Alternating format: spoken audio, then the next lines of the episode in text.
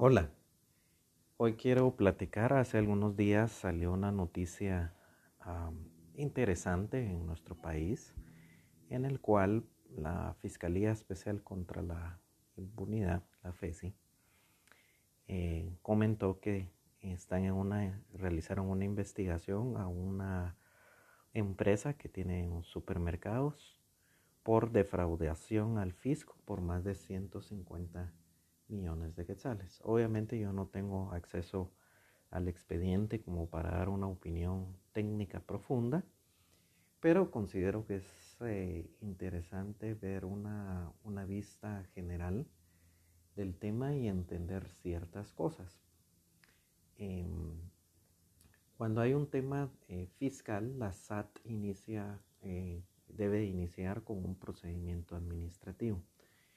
Pero si durante ese eh, procedimiento administrativo él ve indicios fuertes que se hayan cometido el delito de defraudación tributaria, procede a ejercer la acción penal en paralelo eh, con el procedimiento administrativo.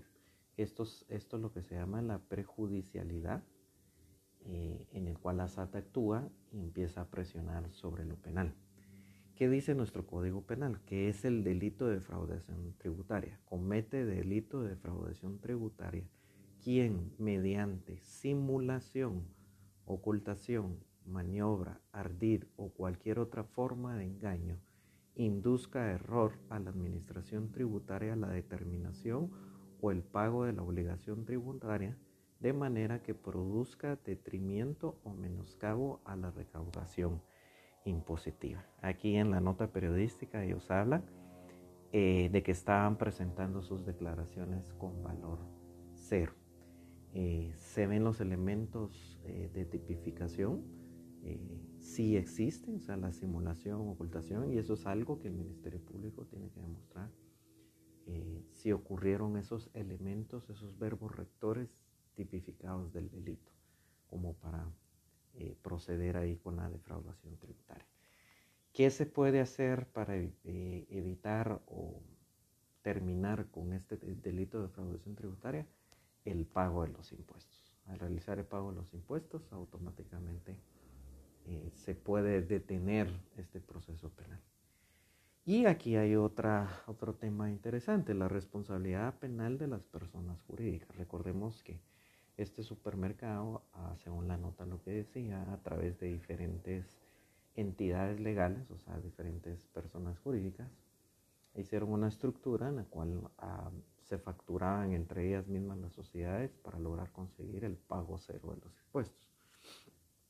Es cierto que quien el que estuvo actuando es, son personas jurídicas, eh, pero sabemos que detrás de las personas jurídicas pues hay personas reales, naturales, individuales y esto lo habla muy bien nuestra ley penal, en, que, en lo que dice, en lo relativo a personas jurídicas, se tendrán como responsables de los delitos respectivos directores, gerentes, ejecutivos, representantes, administradores, funcionarios o empleados de ella que hubieran intervenido en el hecho y sin cuya participación no se hubiera realizado este, es, o sea, este delito, y serán sancionados con las mismas penas señaladas en este código para personas individuales.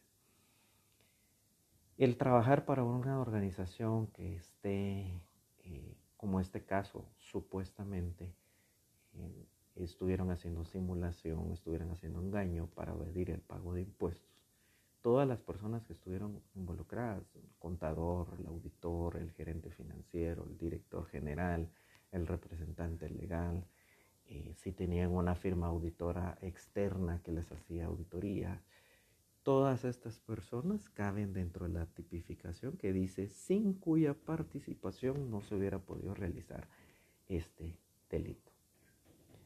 Eh, es para llamar a la reflexión para aquellos que, que, trabajamos para empresas, eh, el, el estar al pendiente de que no solo por no ser el representante legal no voy a tener consecuencias legales en mi actuar dentro de la empresa.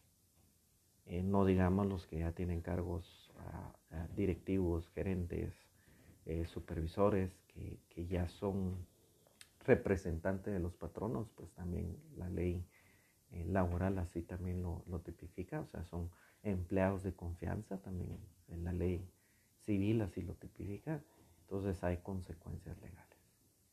Espero que te, te, ayude esta información. Síguenos en nuestras redes sociales, no te olvides de visitar nuestra página www.erwinsolorzano.com. Eh, estamos en Facebook, estamos en, en Instagram como arroba abogado Erwin y eh, cualquier información estamos para servirte.